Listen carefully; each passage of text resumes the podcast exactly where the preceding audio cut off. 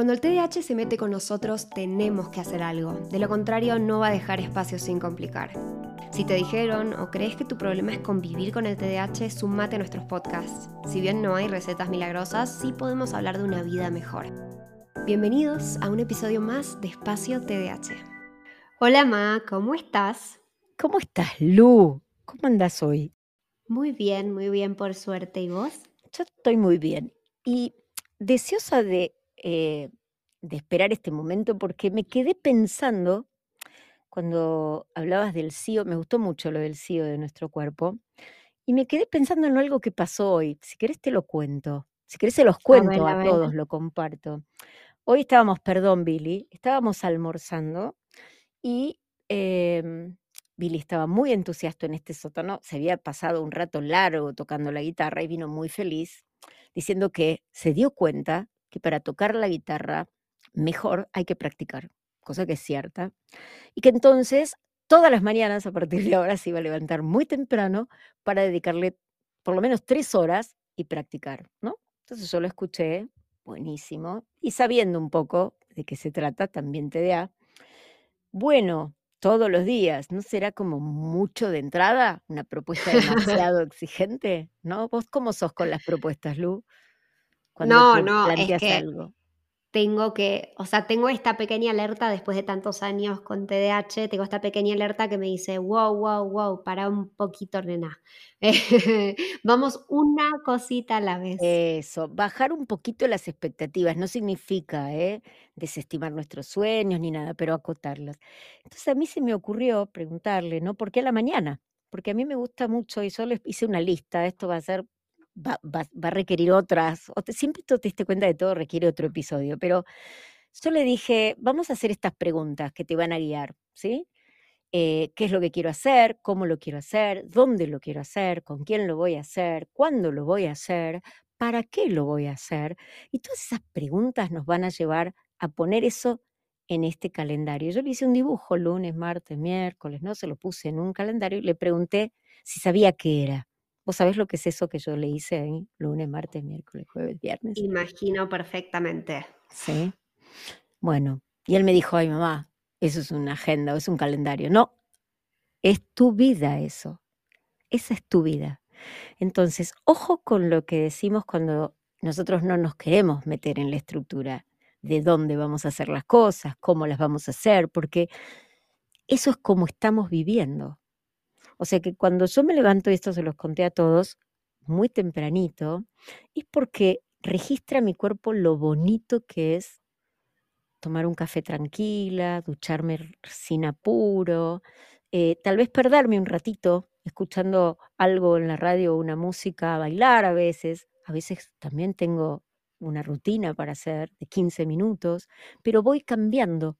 Me gusta eso, pero está dentro de una estructura de dos horas que repito todos los días, también los fines de semana, porque así no me olvido.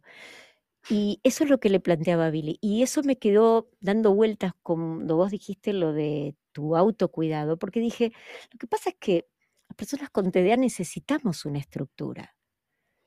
Y la estructura es el eje de nuestra libertad. Por lo tanto, tener una idea de cómo va a ser tu vida, es como una idea de cómo va a ser el momento, en qué momento vas a elegir bañarte, en qué momento voy a elegir desayunar, qué voy a desayunar, cuándo voy a hacer las compras.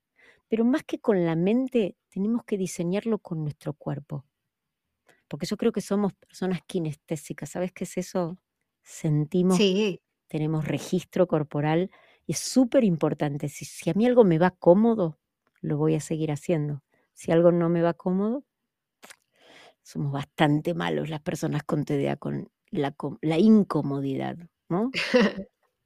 Me parece muy importante decir que en esto del autocuidado, lo mismo que los deseos, necesitamos introducir esto en la organización de nuestra vida, una estructura que no es una agenda rígida, es una agenda que vamos a diseñar nosotros con nuestros ensayos y errores. ¿Cuándo es mejor cocinar? ¿El domingo o el sábado? ¿Cuándo me siento mejor y me baño? ¿Será eso lo que te hace falta, Lupe? Quedé pensando en eso. ¿Por qué das vuelta para bañarte? ¿Será que no sabes cuándo es más lindo bañarse? Creo que en parte es que muchas veces no me siento a estructurar estas pequeñas cosas. O sea, de hecho, eh, tengo ahora en el calendario almuerzo. Empezar a preparar la cena, por ejemplo, porque a mí me gusta cenar muy temprano. Eh, y digo, tengo cosas que no son realmente eventos con alguien más, son eventos conmigo misma. Pero esa estructura, el tener un recordatorio que dice empezar a preparar la cena, me da esa libertad de después decir, bueno, listo, estoy comiendo a la hora que quiero estoy eligiendo a qué hora quiero comer y lo estoy haciendo. La palabra que has dicho me parece brutal, porque así como muchas personas le escapan y dicen, no, yo estructura no quiero porque me quita libertad, espontaneidad, digo, pero la desorganización te va a robar todo el resto. Exacto.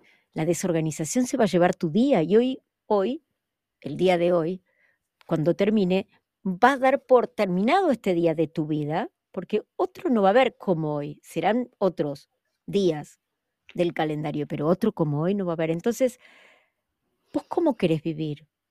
¿Querés vivir prisionero del desorden o querés vivir libre porque cercaste tu terreno? Me gustan las imágenes, yo no sé si lo dije, lo voy a repetir, ¿no? A mí me gusta esto de cercar. Cercar un terreno es como cercar una hectárea. Yo no veo el cerco, ¿eh? Yo no estoy apretada con o condicionada con las cosas, pero sí lo que tengo es la tranquilidad de que sé dónde elegí estar. Es decir, estoy acá porque elegimos poner esto en un horario y elegir significa poder hacerlo. ¿No? Tal cual, tal cual. Y creo que hay algo muy clave que está en lo que vos dijiste, que es esto de que a las personas con TDAH las agendas nos dan un poco de repulsión, porque el típico clásico eh, que te dice cualquier persona que quizás no tiene una mínima idea de TDAH es, ay, pero usa una agenda. Claro, anótatelo. anótatelo. Y, creo que nos cansamos de que nos digan eso y, no, y, nos enemistamos con la pobre agenda porque es uno de esos métodos que quizás a veces nos resulta un poco desafiante usar o que decimos, basta, no puede ser, o sea, no me equipares con cualquier otra persona. Quizás a mí la agenda no me sirve igual que a vos.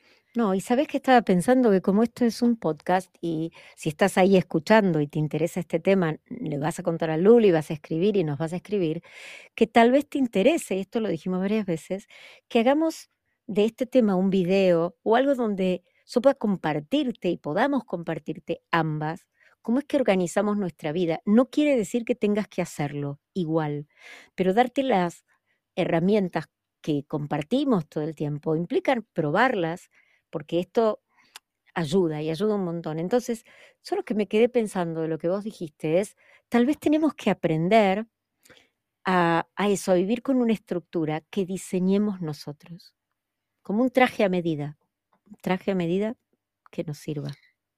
Yo tengo algo que escribiste vos que dice, cuando armo mi agenda, no me condiciono, me anticipo. Ah, yo me olvido las cosas que digo, siempre, todo el tiempo. A mí me gusta decir esto, cuando yo le mostré a Billy este dibujito que siempre hago lunes, martes, miércoles, todos los días, y lo divido y lo parto y le digo almuerzo, cena, y esto es nuestra vida. Entonces, como yo quiero vivirla, es un diseño personal. En cambio, cuando una persona está prisionera del ahora, porque todo es una urgencia, porque me olvidé de esto, tengo que salir corriendo, la desorganización me roba mi calma. Lo primero que me va a llevar va a ser mi calma, va a ser mi paz, va a ser mi sensación de autonomía. Es decir, el CEO lo echamos. Chau, despedido. ¿Sí? Tenemos un caos en la planta. Me parece muy bueno pensar que estos bloques de los que hablamos muchas veces tienen un sentido emocional, no solamente de la organización laboral o de, del estudio o de la casa. ¿Cómo lo ves vos, Lu? Sí, 100, o sea, 100% esto que vos decís para mí no es solamente lo que está afuera, sino, y, el objetivo de este podcast es lo que está dentro, es exactamente eso. A mí cada vez que me olvido algo, de hecho, soy particularmente mala con, bueno, mi coach me retaría si me escuchara, pero no soy la mejor eh, acordándome de mis citas y de, bueno, mis turnos médicos, ¿no? Y, y cada vez que me pasa que me olvido, digo, ay, puede ser eh, qué ansiedad me genera esta situación y qué horrible me siento como persona cada vez que lo hago. Y eso es eso, mucho más, porque hay veces que no es tan grave. Te sumas a la call y listo, y ya está, se acabó. Eh, no, es tan grave. Pero cuando te pasa todo el tiempo, uno empieza a destruirse internamente y a decir, no podés ni ir a algo que tenés en el calendario, que te sobra una alarma. Bueno, a veces es esto, ¿no? Que por ahí es mi sensación. A mí em, el calendario me gusta con bloques, no me gusta con cantidad de cosas gustan bloques así como hoy tengo una tarde para mí, estos son bloques de pacientes, esto es cocinar. No pongo las cosas específicas porque así lo puedo repetir todas las semanas y no me contamina tanto visualmente. Me queda el color amarillo que es pacientes, pero no pongo los nombres, eso está en otra plataforma. Pero digo, si encontramos nuestra manera de sentirnos, a ver, como vos lo dijiste, necesitamos eso. Otra persona puede ser que obvie esta parte, ¿no? Pero si yo no anoto, no existo. Esa es una realidad. Entonces depende de dónde anote, cómo anote, qué pasos voy a tener que realizar para cumplir eso. Em, pero todo exige un trabajo. Ahí viene nuestra... A ver, nos tenemos que amigar con eso, ¿sí? Tal cual, tal cual. parece como una, una puntita, ¿no? El tema de la organización no es optimizar nuestros recursos, ganar más dinero. No es eso, es vivir de una manera más amigable, más tranquila, recorriendo nuestros días como si fuéramos caminando por el pasto descalzos. Me gusta, eso sí lo voy a romantizar siempre, la vida, no, no el TDA. Nada más lindo que tener una tarde para remar, como el otro día volví al río, porque cuando hay otras cosas que ocupan el espacio y son prioridades también, a veces decimos, bueno, ahora no puedo, pero está ahí esperando aparecer. Buscar esos espacios que tienen que ver con cómo hacemos lo que hacemos son tan importantes como tener esas tareas hechas. No es solo tildar, es sentir que lo que hicimos fue un disfrute. Cuando disfrutes de ducharte, de hacer tu cama, de tender tu cama, de dejar tu cuarto ordenado antes de salir a trabajar. Cuando volvés a tu casa o abrís esa puerta y ves todo ordenado, ¿qué devolución te da? Ese orden? ¿Qué emoción aparece? No es la misma. A mí me pasa eso exacto. Yo quizás me voy a dormir un poquito más tarde, pero dejo mi cocina toda limpia, los platos guardados, porque sé que cuando me despierte y lo vea, voy a estar más tranquila y voy a decir, qué bueno, qué bueno que, lo hice así. Y además es más simple porque en vez de que se me acumulen todos los platos, lo voy haciendo a poquito. Eh, es eso de hacer las cosas con más disfrute. Ahí dijiste otra vez la palabra clave que creo que le podríamos poner una corona simple. Simple es fácil, simple lo podemos sostener en el tiempo. Las personas con TDA somos expertas en hacer las cosas simples complicadas. Entonces, pensemos en esto, que somos nuestro peor enemigo, démosle simplicidad a las cosas que hacemos, ubiquémoslas en espacios donde los probemos y animémonos a equivocarnos y cambiarlos hasta que encontramos cuál es el lugar en donde están más cómodas esas cosas para poder cumplir.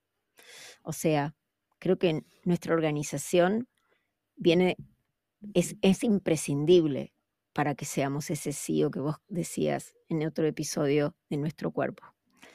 Creo que es muy necesario saber que hay que trabajar, que no va a venir solo, no hay una pastilla mágica. Esta parte no la hace nada la medicación. Si estás tratado y si tuviste la medicación, hay que trabajar. Esto se hace a mano.